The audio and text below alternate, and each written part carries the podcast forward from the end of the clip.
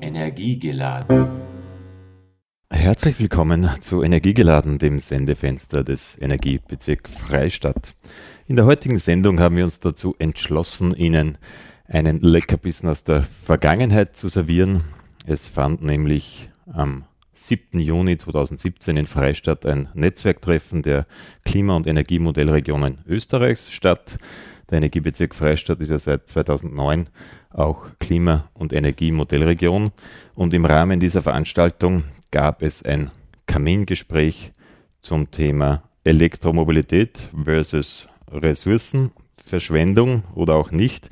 Und wir durften an diesem Abend Johann Kreisel von der Firma Kreisel Elektrik und Sepp Eisenriegler seines Zeichens Reparaturpapst und Verfechter der Wiederverwendung und Reparatur von Elektrogeräten begrüßen. Durch den Abend führte Norbert Miesenberger vom Energiebezirk Freistadt und diese interessante Diskussion wollen wir Ihnen heute noch einmal zum Besten geben. Ganz zu Beginn hören Sie noch Christoph Wolfsecker, den Programmmanager des Klimafonds, der für die Klima- und Energiemodellregionen österreichweit zuständig ist und Ihnen als Einführung einen kurzen Überblick über dieses Programm bietet. Viel Vergnügen bei der heutigen Ausgabe von Energiegeladen. Ich habe ihn zwar begrüßt, aber vergessen, dass auch er Grußworte vom Klimafonds an uns richten will. Magister Christoph Wolfsecker, bitte auf die Bühne. Ja, schönen guten Abend. Ich bin ganz hin und weg, dass in meinem Heimatbezirk so viel Leute kommen und das war eine Veranstaltung. Das ist wirklich klasse, muss ich sagen. Ich möchte ganz kurz noch ein bisschen die Geschichte der Klima- und Energiemodellregionen erzählen. Es kennen wahrscheinlich alle da im Raum der Energiebezirk Freistadt. Schon ein paar weniger werden es unter dem Namen Klima- und Energiemodellregionen Freistadt kennen. Noch weniger werden wahrscheinlich das Programm Klima- und Energiemodellregionen kennen, das es in ganz Österreich gibt. Das ist folgendermaßen entstanden. Den Klima- und Energiefonds gibt es seit Ende 2007. 2008 sind wir zusammengesessen im Klimafonds und haben uns die Frage gestellt, was machen wir jetzt, dass tatsächlich mehr passiert im Bereich Klima und Energie in Österreich? Es gibt bereits viele Gesetze, es gibt viele Top-Down-Initiativen, es gibt Klimaschutzkonferenzen auf UNO-Ebene, es gibt, wie gesagt, Gesetze, Förderungen Top-Down, wo Technologien gefördert werden, aber trotzdem sind wir nicht da, wo wir gerne sein würden. Wir brauchen wirklich Bewegungen, die von unten herauf wirklich Dinge machen wollen aus eigener Motivation heraus. Nur dann kann es funktionieren. Weil auf Gemeinde- und auf Regionsebene wird tatsächlich umgesetzt, nicht auf der Ebene darüber. Wir haben dann drei, vier, fünf Regionen eingeladen in den Klimafonds, die wirklich schon sehr weit waren und haben gefragt, so, was macht ihr eigentlich anders? Warum passiert bei euch mehr wie im Rest von Österreich? Es sind dann zwei sehr einfache Punkte rausgekommen in der Diskussion. Der erste Punkt war, wir haben ein Konzept erstellt, haben uns genau überlegt, wo sind unsere Potenziale in der Region, welche Strategien haben wir, um die Potenziale umzusetzen, äh, was machen wir für konkrete Maßnahmen. Wir haben dann gesagt, gut, das kann aber nicht alles sein. Konzepte gibt es genug in Österreich, in vielen Schubladen, bei Consultern, auf Unis, auf Landes-, auf Bundesebene liegen überall Konzepte in Schubladen und niemand setzt sie um. Dann wurde uns gesagt, es gibt einen zweiten Punkt auch noch. Es muss jemanden geben, auch wenn es nur eine Person ist vor Ort, die sich wirklich darum kümmert, dass dieses Konzept eben nicht in der Schublade landet, die genug motiviert ist, diese Konzepte umzusetzen, diese Konzepte davor schützt, dass sie in der Schublade wieder landen und wirklich auch das Mandat hat, bin dazu da, das umzusetzen. Wir haben das dazu mal beschlossen, wir machen das jetzt. Das Mandat und auch die Ressourcen, Zeitressourcen und Geldressourcen, das umzusetzen. Mit diesen beiden Punkten, Konzept und jemanden vor Ort, haben wir dann versucht, ein Programm zu starten. Wir haben das Klima- und Energiemodellregionen genannt, weil wir gedacht haben, da werden wir jetzt drei, vier Regionen finden und die werden das machen und haben eben dann ein Umsetzungskonzept unterstützt. Und sofern das fertig war, haben wir gesagt, jetzt kofinanzieren wir einen Klima- und Energiemodellregionsmanager, eine Managerin. Wir haben dann im ersten Jahr gut 30, 40 Einreichungen bekommen. Es ist sehr stark gewachsen. Jetzt sind wir bei 91 Regionen in ganz Österreich. 811 Gemeinden stehen dahinter. Äh, und es leben 2,3 Millionen Einwohner in diesen, in diesen Regionen. Freistadt ist eine dieser Regionen, sicherlich eine Vorreiterregion wo schon vieles probiert wurde und in anderen Regionen übernommen wurde. Zum Beispiel das ganze Thema PV-Bürgerbeteiligung ist sehr stark auch vom Freistaat getrieben worden. Viele Regionen, die hier sind, haben das dann auch übernommen. Und so wurde das wie in vielen anderen Bereichen auch über dieses gute Netzwerk über ganz Österreich verteilt. Ein anderes Thema ist, was auch sehr stark kommt im Moment, ist E-Car-Sharing. Da hat Freistaat eher umgekehrt gemacht. Da gab es andere, die waren Vorreiter und Freistaat hat das auch übernommen und dafür sehr groß ausgebaut in der Region. Und so ist es eben bei sehr vielen Themen. Insgesamt haben wir jetzt rund 30 Millionen Euro investiert in die Klima- und Energiemodellregionen in ganz Österreich und es wurden über 3.500 Projekte schon umgesetzt. Damit Sie ein bisschen ein Gefühl bekommen, dass Freistaat hier Teil eines Großen und Ganzes ist und sehr viel passiert in Österreich in diesem Bereich. ja, viel Spaß bei der Diskussion.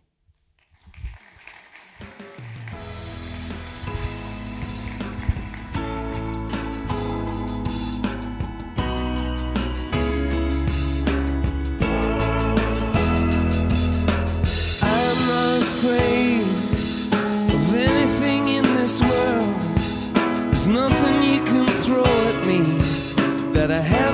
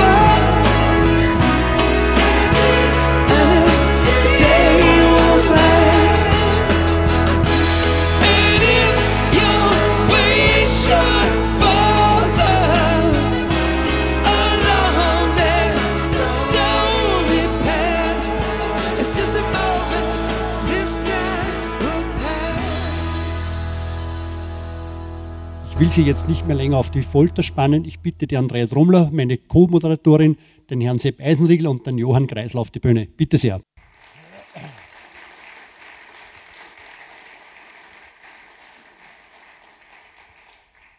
Schönen guten Abend. Ähm, jetzt ist es soweit.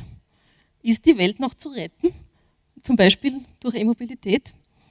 Ähm, ich darf einmal die beiden Herren kurz vorstellen. Der Sepp Eisenriegler Er hat die Umweltberatung in Wien initiiert und 1999 das Reparatur- und Servicezentrum RUS gegründet, ebenso das Reparaturnetzwerk Wien. Und vielleicht kennen Sie auch die Ö3 Wundertüte, die Ö3 gemeinsam mit Caritas Österreich ähm, immer wieder, im, ich glaube im Sommer oder so ist das immer so eine Aktion, vor Weihnachten, genau andersrum. Äh, 2005 ähm, hat er das initiiert, äh, die Ö3 Wundertüte Handysammelsystem und er hat seit 2010 die Themenführerschaft zum Thema geplante Obsoleszenz. Vielleicht äh, erklären Sie uns dann später, Herr Eisenriegler, was da genau gemeint ist damit. Aktuell lobbyiert er und gestaltet er auch mit die Ökodesign-Richtlinie und die Öko-Label-Gesetzgebung in Richtung Ressourceneffizienz. Ganz wichtig, wichtig ist eben das Thema Reparieren, Reparaturnetzwerk, auch die Fertigkeit, das Können, das Reparieren können und auch, dass man das weitergibt an die Kinder, dass man eigentlich Dinge nicht gleich wegwirft, sondern repariert. Das ist eben ein großes Anliegen.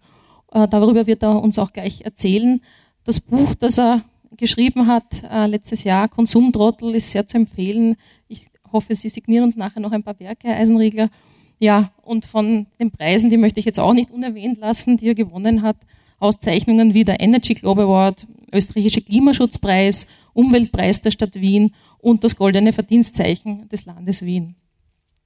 Das ist mal der Sepp Eisenriegler. Und äh, der zweite Herr hat gesagt, mir kennt eh jeder da. Muss ich fast nicht vorstellen. Herr Johann Kreisel, ähm, Sie stehen für Mobilität von morgen. Dafür steht sie einfach als die Kreiselbrüder. Äh, zu dritt habt ihr das Unternehmen äh, Kreisel Electric äh, GmbH gegründet und eine neue Speichertechnologie entwickelt. Ich habe gehört, jeder Bruder ist so für ein anderes Thema ein bisschen zuständig. Sie sind für Produktion und Vertrieb zuständig. Und ja, wir haben schon gehört, wird im gleichen Atemzug wie Tesla genannt. Ähm, sie sind ein sehr aufstrebendes Unternehmen und haben internationale Reputation gewonnen, Kontakte weltweit, Anfragen aus aller Welt, wie man hört und äh, ein ganz neues Firmengebäude in Rheinbach, wo wir Chem-Managerinnen und Manager dann die Möglichkeit haben, morgen exklusiv eine Führung zu bekommen und so unter den Ersten sind, die da ein bisschen einen Einblick gewinnen können. Herr Kreisel, vielleicht äh, beginnen wir so mit Kurzstatements. Vielleicht können Sie uns zehn Minuten so ein bisschen erzählen über, wie hat das begonnen bei Ihnen, was machen Sie genau, was stellen wir uns vor unter Kreisel Elektrik? Ja, danke für die Einladung. Und die Geschichte wird es begonnen, das erzähle ich gerne wieder, weil das haben wir jetzt schon sehr oft erzählt.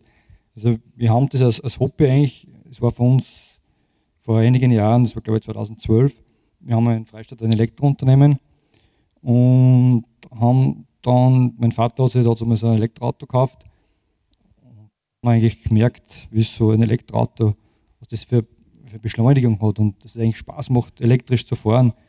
Und wir, natürlich, wir waren drei Brüder und haben gesagt, ja, einfach ein Elektroauto kaufen das ist vielleicht nicht uns. Also wir haben versucht, ein Elektroauto zu bauen. Wir haben dann so ein Audi A2 innerhalb einer Woche gemacht, der hat dann funktioniert und waren natürlich extrem stolz und haben das Fahrzeug dann präsentiert und sind ein bisschen belächelt worden. Äh, Audi A2 elektrisch, 100 Kilometer Reichweite, das gibt es eh. Und da hat uns der Ehrgeiz gepackt und da ist dann diese, dieser Drang, zu mehr Reichweite und bessere Batterie ist da entstanden und von dort haben wir dann ein eigenes System entwickelt.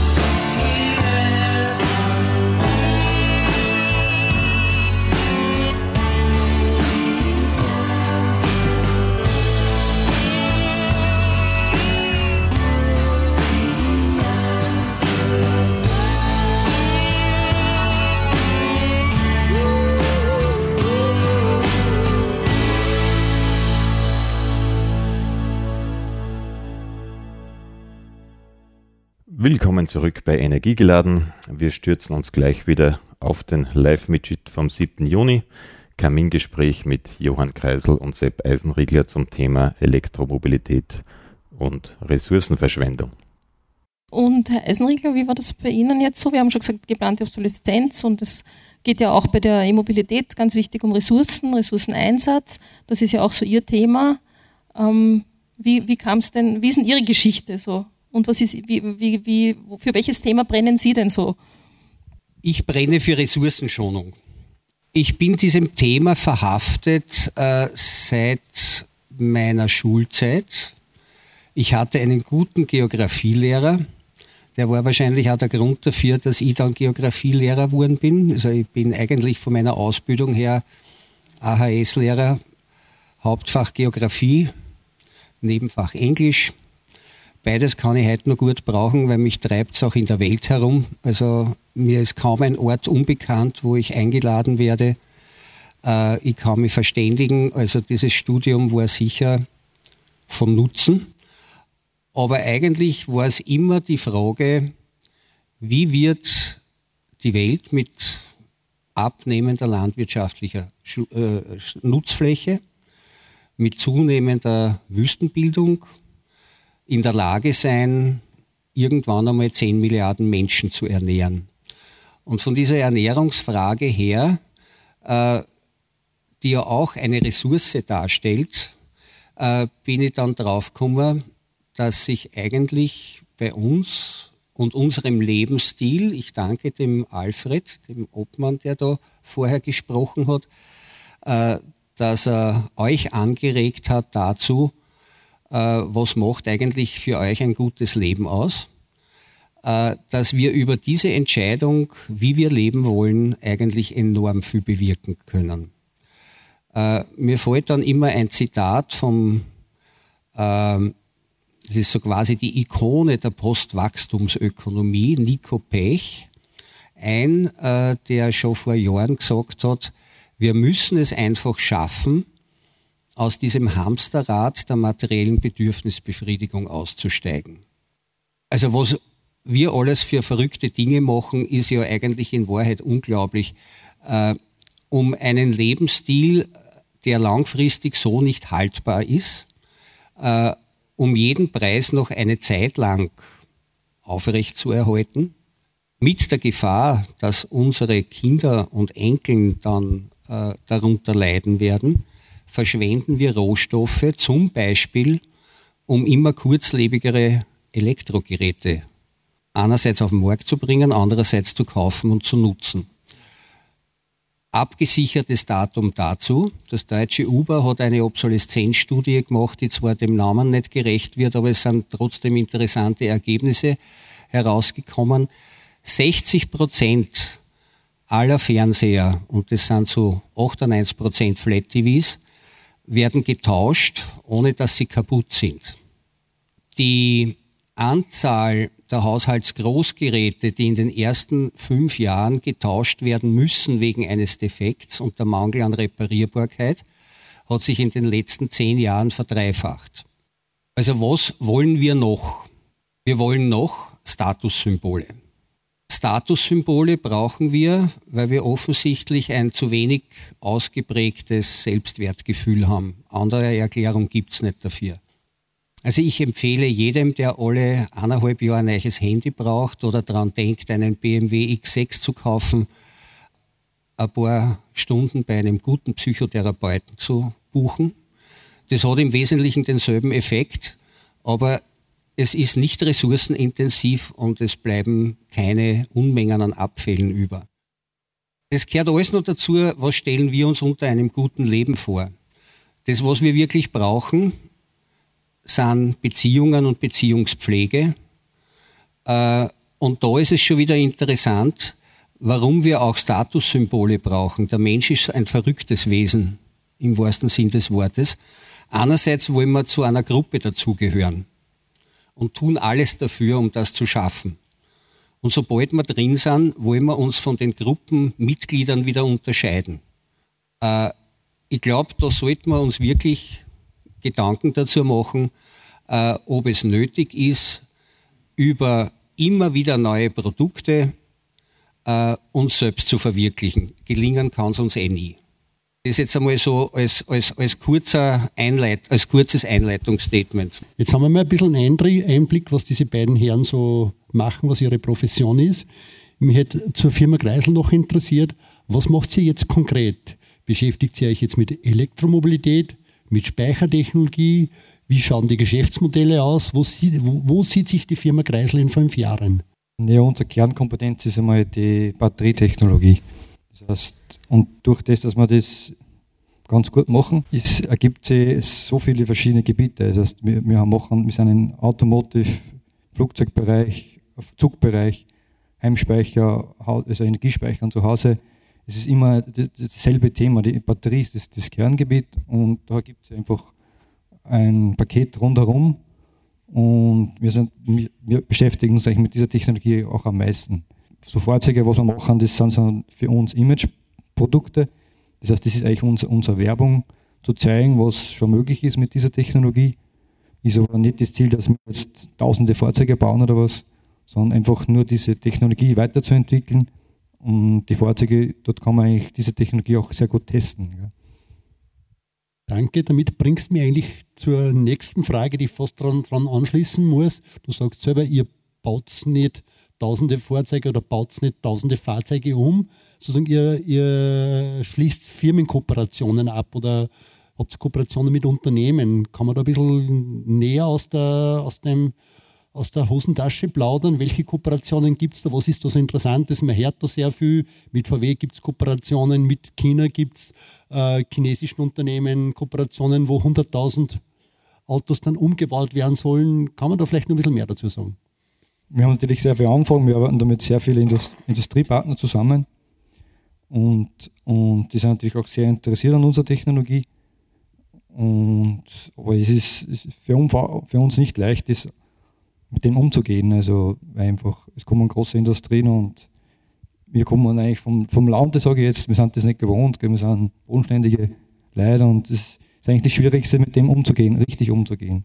Müssen wir selber ersternen und ist ein Weg, schwieriger Weg auch, ich jetzt. Ich, ich hätte jetzt gleich anschließende Frage. Kreisels, die sind die Kreisels, die sind jetzt in aller Munde, jeder will was von den Kreisels. Ähm, ich würde gerne wissen, ähm, gerade bei der, bei der Herstellung von Batterien, da geht es ja auch ganz stark um die Ressourcen, um den Einsatz von Ressourcen, die, die graue Energie, wie es genannt wird. Ihr seid jetzt jemand ähm, von euch will mal was haben, jeder will euch. Wie sehr ähm, setzt ihr euch jetzt dafür ein, dass ihr mit den Ressourcen, die ihr braucht für eure Produktion, mit der Vorkette, mit dem, was nachgelagert ist, weil was macht man da mit den Batterien? Ähm, wie sehr setzt ihr euch jetzt davon, dafür ein, dass da ökologisch gut äh, gearbeitet wird, sozial auch? Das hängt ja mit der Lieferkette zusammen, dass man auch auf soziale Rahmenbedingungen schaut. Ähm, wie sehr setzt ihr euch da jetzt ein? Weil ihr seid ja da jetzt ein bisschen so die, von denen man ja was haben will. Wie wichtig ist euch das? Ja, wie gesagt, wir sind bodenständige Leute, uns ist die Umwelt das Wichtigste. Bei unserem Firmengebäude zum Beispiel, wir können fünf bis sechs Tage autark produzieren. Wir haben 200 kW PV-Anlage oben, wir haben einen riesen Speicher. Also mit Sonnenenergie können wir fünf bis sechs Tage autark, also ohne Ressourcen zu schonen, Batterien produzieren, komplette Fertigungslinien fahren. Jetzt ist es so, natürlich die Batterien müssen wir zukaufen. Das ist derzeit immer noch sehr asienlastig. Ist aber auch so, dass in Österreich Lithiumvorräte gefunden sind. Ich glaube, da man, sind wir sehr weit nahe, dass wir bald auch die Ressourcen in Österreich abbauen können. Und uns ist natürlich auch diese Nachhaltigkeit sehr wichtig. Und wir haben jetzt auf Batterietechnologie eigentlich auch, wo wir wissen, wo, wo man zu 99 Prozent das Material recyceln kann. Derzeit ist das Recyceln noch zu teuer, weil einfach dieses Verbrennen dieser Materialien mehr kostet, was die Zelle in der Produktion kostet. Aber es ist zum Beispiel in 10, 15 Jahre ist der Weg, wo wir auch jetzt intensiv Forschungen machen, dass wir auch unsere Produkte auch zu 100 Prozent oder 99 Prozent wieder verwerten können.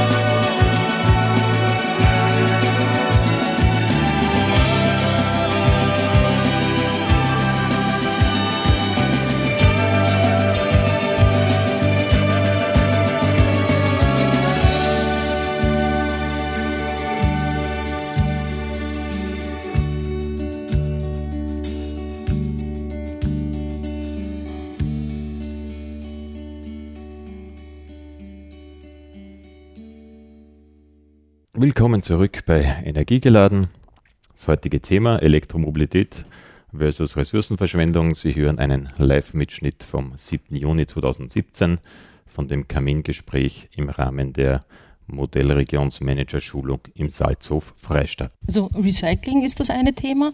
Das andere ist meine Frage auch an Sepp Eisenrieger, ob das möglich wäre. Sie sind dabei, die ONR 192102, das ist das Gütezeichen für langlebige, reparaturfreundlich konstruierte elektrische und elektronische Geräte umzusetzen, beziehungsweise lobbyieren dafür auch. Und da waren schon einige Tests im Laufen, nämlich 2015 hat man Waschmaschinen getestet auf diese Kriterien hin, 2016 Staubsauger, 2017 E-Autos. Also gut, ist, äh, Richtlinie vielleicht. Und dann okay. Äh, Im Prinzip ja, weil Elektroautos sind Elektrogeräte, nach der Definition.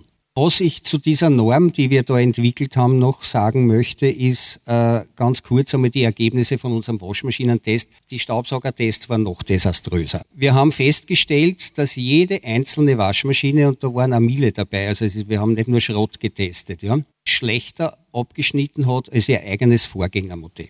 Wir haben zum Beispiel die Miele Twindos getestet. Das ist sozusagen das Flaggschiff im Miele-Angebot. Das ist diese selbstdosierende Waschmaschine und haben festgestellt, äh, das ist ja offensichtlich äh, zum Großteil alte Miele-Qualität. Der gesamte Korpus mit Bottich-Trommel und, und, und Stabilisatoren und, und Stoßdämpfer und Motor und so weiter, das ist alles nach wie vor gute Qualität. Aber die gesamte Vorderfront, die offensichtlich schnell verändert werden musste, äh, um als erster eine selbstdosierende Waschmaschine auf den Markt zu bringen, Bosch Siemens war ja schon in den Startlöchern und haben inzwischen auch ihre, ihr Modell auf den Markt gebracht. Da ist derart gepfuscht worden, dass ich mir gedacht habe, also irgendwie haben die wahrscheinlich an Produzenten einer Wegwerfwaschmaschine damit beauftragt, möglichst schnell diese Vorderfront zu konstruieren. Äh, denn was da alles äh, zu kritisieren ist, würde jetzt den Rahmen sprengen. Aber da sind Befestigungshackerln, die sind, äh, die brauchst nur anschauen und sie brechen an. Früher hat man bei der Miele ein Scharnier gehabt, um die Vorderfront nach vorne zu klappen und hat alles relativ gut erreicht an den Aggregaten, die drinnen sind. Heute gibt's kein Scharnier mehr, heute nimmst die Vorderfront over und die hängt an einem Kabelbaum. Also absolut verrückte Konstruktion.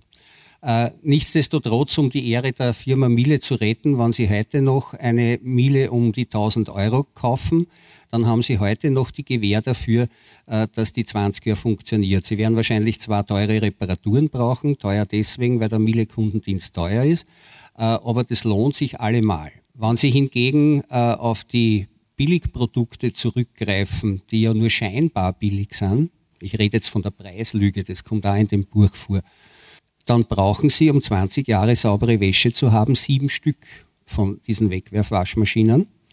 Äh, Und das kostet Ihnen mindestens das Doppelte, allein an den Investitionskosten. 7 mal 300 sind 2100. Das noch viel Schlimmere dabei ist, äh, dass bei der Produktion von Elektrogeräten generell, aber von Waschmaschinen im Besonderen, äh, 50 Prozent aller negativen Umweltbelastungen bereits in der Produktion passieren. Es gibt kein besseres Argument, Elektrogeräte länger zu verwenden, um diesen Fußabdruck, der bei der Produktion entsteht, relativ zu verringern. Das nächste, äh, und da komme ich vielleicht jetzt da ein bisschen ins Gewirks mit Herrn Kreisel, das weiß ich noch nicht, aber ich sage halt jetzt da einmal, was mir da auf der Seele brennt, äh, die sogenannte Energieeffizienzlüge. Millionen von Waschmaschinen wurden in Europa zum Teil ohne Not getauscht, weil die Werbebotschaft der großen Hersteller und vor allen Dingen äh, des großflächigen Elektrohandels war so vor circa acht, neun Jahren. Um den Planeten zu retten, müssen sich alle Haushalte mit energieeffizienten Haushaltsgeräten ausstatten. Und darüber hinaus spart euch nur Geld, liebe Kunden. Dass das eine nicht stimmen kann, das glaube ich, habe ich schon belegt, weil wenn 50 Prozent oder mehr von den Umweltbelastungen im Leben einer Waschmaschine schon in der Produktion entstehen, äh, kann man diese Belastung nicht reduzieren, indem man möglichst schnell neue Energieeffiziente kauft.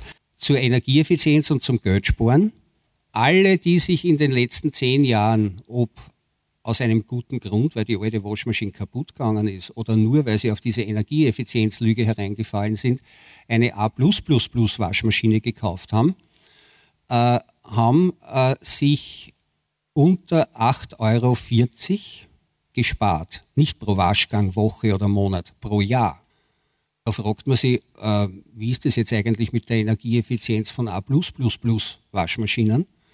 Und dann kommt man drauf, äh, dass alle, die äh, diese neuen Geräte, diese energieeffizienten gekauft haben, einmal prinzipiell davon ausgegangen sind, dass sie in irgendeinem Programm waschen können. Manche glauben sogar, sie sparen Energie, wenn sie das Kurzprogramm wählen. Ganz falsch. Und haben nicht das einzige äh, energieeffiziente Programm, das diese Waschmaschine tatsächlich hat, genutzt. Einfach weil es einer zu lang dauert. Die Energieeffizienzprogramme, die heißen normalerweise Öko oder Eco, na, Entschuldigung, 60 Grad Öko oder 60 Grad Eco. Äh, und die sind deswegen energieeffizient, weil die Waschmaschine nicht auf 60 Grad aufheizt, weil beim Aufheizen braucht es den Strom, sondern nur auf durchschnittlich 30 Grad. Dafür wascht es eineinhalb Stunden länger, um denselben Reinigungseffekt herbeizuführen. Äh, das ist der eine Grund. Also wenn nur 16 Prozent der Möglichkeiten, die die Technik bietet, auch genutzt werden, braucht man sich nicht wundern, dass die Energieeffizienz nicht rasend hoch ist, die dadurch erzeugt wird, wenn man diese Maschinen kauft. Das Zweite ist aber, dass gleichzeitig auch in den letzten zehn Jahren das Füllvolumen enorm gestiegen ist. Aus was für einem Grund, weiß ich nicht. Äh, aber es ist so, dass früher haben sie fünf oder sechs Kilo Waschmaschinen gekauft. Heute kaufen sie acht bis zwölf Kilo Waschmaschinen. Äh, und sie kriegen auf, also in den meisten Mediamärkten, Saturnmärkten oder wo auch immer finden sie gar keine kleinen Waschmaschinen mehr. Das hat zur Folge, dass der Befüllungsgrad relativ gesunken ist. Ja, und wenn die Waschmaschine nicht voll ist, bevor ich es einschalte, brauche ich über Energieeffizienz nicht nachdenken. Und noch ein solcher Sager, Sie brauchen über die Energieeffizienz Ihrer Waschmaschine auch überhaupt nicht nachdenken, wann Sie die Wäsche nach dem Waschen bügeln. Von elektrisch trockenen rede ich gar nicht. Gut. Ich glaube, dass ihn jeder verstanden hat, was der Herr Eisenriegler damit gemeint hat.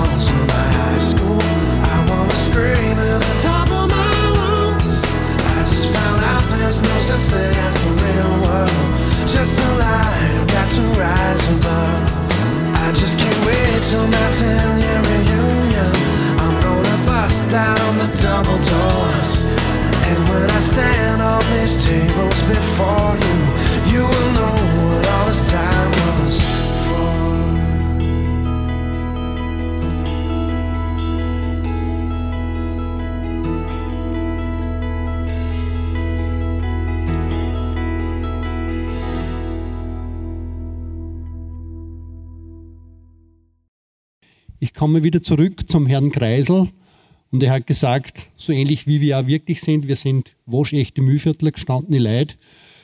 Ich habe das Thema Firmenkooperationen angesprochen. Ihr werdet überhäuft. Es ist wahrscheinlich gar nicht einfach äh, zu, äh, auszuwählen, welche Kooperation geht man ein, wo nicht. Also wo, wo zieht man die Grenze? Was mich zum Thema E-Mobilität noch interessieren würde und wir von Helios unterstützen das ja auch sehr. Wir sind großer Sonnenkraftwerksbetreiber und haben deswegen auch gesagt, wir setzen uns deswegen für E-Carsharing, für E-Mobilität ein, weil wir ein sehr reines Gewissen haben, weil wir wirklich sehr viel Sonnenkraft, Sonnenstrom produzieren und damit sozusagen, äh, damit die Kette geschlossen ist. Aber eine Frage an Hannes, äh, an Hans.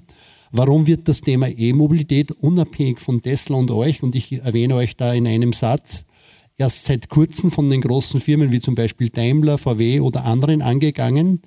Hängt das damit zusammen, weil immer noch mit den Verbrennern mehr zu verdienen ist oder leichter Geld zu verdienen ist? Oder noch weiter, wie siehst du die Zukunft der E-Mobilität? wann ist da der Kick, wo sozusagen das Ganze von, von selber ins Laufen kommt? Beziehungsweise welche Rahmenbedingungen braucht es vielleicht, um da noch schneller voranzukommen? Ja, es ist eigentlich sehr einfach, glaube ich. Das heißt, weil du in Tesla einen Namen genommen hast, ich glaube, das war die ausschlagende Kraft. Also der hat, glaube ich, das Ganze in Rollen gebracht, hat ein Produkt gemacht, was sehr viele Kunden kaufen und was gut funktioniert. Und es ist, ich vergleiche es oft mit, mit dem iPhone. Es ist bei Apple. Wir, wir haben früher, ich, ich, war selber ein Service tätig, ich habe Nokia-Handy repariert und ich war da, das Nokia-Handy ist das Beste und dann kommt so ein Touch-Handy und das braucht keiner. Und da hat man gesehen, wie schnell sowas geht, wenn das Kunden gefällt, man, man, wie, wie, schnell sowas passiert, wie eine andere Marke oder wie, wie sowas einfach schnell in den Markt kommt, würde ich sagen. Und wenn viele Kunden fahren mit Elektroauto und das merken, das ist ein, super Gefühl, elektrisch zu fahren. Äh, ich habe eine Solaranlage daheim, ich weiß, ich danke den Strom und kann mit der Sonne fahren. Ich glaube, der Wind macht man selber. Das heißt, umso mehr persönlich umso mehr Leute Elektroauto faszinierend finden, das wächst von selbst, glaube ich. Und wann, wann, glaubst du, dass der Punkt ist, jetzt ist das so im Vergleich, dass wir eigentlich in Österreich prozentuell schon mehr Elektroautos auf den Straßen haben wie in Deutschland, hängt immer mit Rahmenbedingungen zusammen. Äh, wann glaubst du, dass der Punkt ist, 2018, 2019 sozusagen, wo das wirklich Fahrt aufnimmt? Das ist eigentlich eine ganz einfache Rechnung, das macht der Preis. Das heißt, wenn einmal ein Elektroauto nicht mehr kostet wie ein Benzinauto, und ich habe echt die 250 Kilometer Reichweite, dann ist das ein Selbstläufer, sage ich. Und natürlich, diese, die, wie du angesprochen hast, die großen Autohersteller, die Industrie ist jetzt wachgeweckt worden. Also sie sind wachgeweckt worden. Also es, es war sicher nicht die Auf... Also, wie soll ich sagen, sie machen ein gutes Geschäft mit Benzinauto und mit Dieselauto. Und warum sollen wir jetzt auf einmal für Elektroauto verkaufen? Gell? Aber es, es, es, die Zeit ist gekommen, glaube ich, und sie machen was und sie müssen was machen. Ich schließe gerade jetzt noch eine Frage an, weil es wirklich dazu passt. Was tragen jetzt eigentlich diese Dieselskandale, die Abgasskandale von VW, aber auch anderen Unternehmen, was tragen die dazu bei? Tragen Sie da diese Skandale was dazu bei? Ich bin da leider kein Experte, aber mein Gefühl sagt mir, es ist natürlich ein Konzern, wenn jetzt Skandale in der Öffentlichkeit wird sehr viel gesprochen. Und mit was kann ich einen Skandal minimieren, wenn ich was anderes gut machen, besser mache? Mhm. Also man kann einen Skandal nicht besser machen, man kann nur sagen, ich investiere äh, Zeit, Energie in eine neue Technologie und minimiere diesen Skandal. Und das machen sie, glaube ich, ganz gut und, und, und geben Gas. Gell. Sepp Eisenriegler, wie stehen eigentlich Sie zur E-Mobilität? Also der Ressourcenschoner in mir rät einmal zur Vorsicht. Man muss sich die Sache wirklich im Detail anschauen. Das Erste, das haben Sie aber schon vorweggenommen, äh, ich halte nichts von E-Mobilität, wenn der Strom aus der Steckdose kommt und der Strom über äh, Kohlekraftwerk oder Braunkohlekraftwerk oder Atomkraftwerk äh, in die Leitung eingespeist wird. Also ich finde, äh, sofern man selber die Möglichkeit hat, sollte man zuerst äh, daran denken, ob man nicht ein Photovoltaikpanel in entsprechender Größe auf seinem Dach montiert, äh, bevor man sich ein Elektroauto zulegt. Das Zweite, was mir dazu einfällt, eine kritische Anmerkung, die stammt jetzt nicht einmal von, also sagen wir so, es ist eben eine Meinung, aber äh, gestützt durch sozusagen eine Ressourceneffizienz-Ikone. Friedrich Schmidt-Bleek, langjähriger Leiter des Wuppertal-Instituts, äh, der einige neue Blickrichtungen auf unsere Probleme gerichtet hat. Äh, zum Beispiel das des MIPS-Konzept, das ist Materialinput pro Serviceeinheit, einfacher kann man sagen, die ökologischen Rucksäcke, die in solchen Produkten äh, äh, auch zu beachten sind und nicht nur das Produkt selbst. Äh, der sagt, äh, eigentlich ist gescheiter, wenn man einen legendären 57er Chevy, kennen wir alle vom Ostbahn, Kurti, äh, wirklich zu Ende fährt bevor man daran denkt, sich ein Elektro- oder gar Hybridauto zu kaufen. Aber Hybridautos sind heute ja eh nicht das Thema. Äh, und zwar aus Gründen der Ressourceneffizienz. Äh, wenn man nachdenkt darüber, wie viel Material gebraucht wird, das ist meistens die 30 bis 5000-fache Menge dessen, was das Produkt auf die Waage bringt, um das Produkt herzustellen. Äh, dann kann man erst ermessen, was unsere Kaufentscheidungen bewirken können. Und eigentlich rede ich jetzt von Nicht-Kaufentscheidungen. Natürlich muss ich das auch sagen qua Profession, weil ich meine, ich bin einmal und lebe davon, äh, ein Reparaturbetrieb, der größte für Elektro- und Elektronikgeräte in Österreich. Und wir machen ganz verrückte Sachen, die eigentlich einen Mann, der Betriebswirtschaft studiert hat, äh, die Schweißperlen aus, aus den Poren treiben. Also wir bieten zum Beispiel Reparaturcafés an, jede Woche.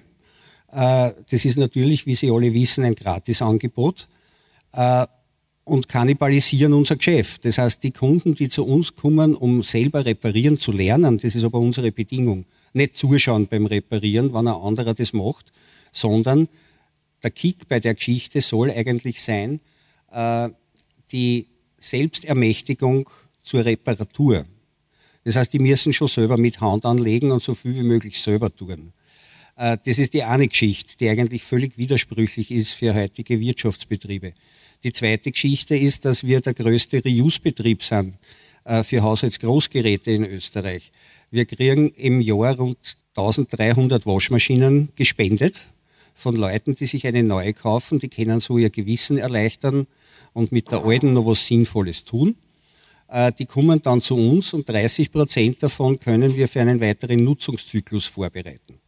Das heißt, wenn Sie bei uns eine alte Miele kaufen um 350 Euro, dann die noch 10 Jahre, glänzt und blinkt nicht so schön wie ein neues Gerät von Media Saturn, aber um, 350 Euro kriegen Sie dort ein Modell, was nach dreieinhalb Jahren hin ist. Das Einzige noch sagen, was jetzt noch wichtig ist dazu, der Beweis für die Existenz von geplanter Obsoleszenz schlechthin ist, dass uns der Hersteller zweier Marken äh, durch unsere Tests befragt, gesagt hat, wir halten uns nach der Vorschrift des Elektrohandels und produzieren Geräte nach dieser Wunschliste. Und in der Wunschliste steht drinnen, pro 100 Euro kriegst du ein Jahr funktionierende Waschmaschine. Das war die heutige Ausgabe von Energiegeladen. Ich hoffe, Sie fanden die Sendungsgestaltung wieder ansprechend und interessant. Wie immer steht die Sendung auch im Nachhinein im Sendungsarchiv des Freien Radios Freistadt zum Nachhören zur Verfügung. Ich darf mich von Ihnen verabschieden und wünsche noch viel Spaß mit dem weiteren Programm.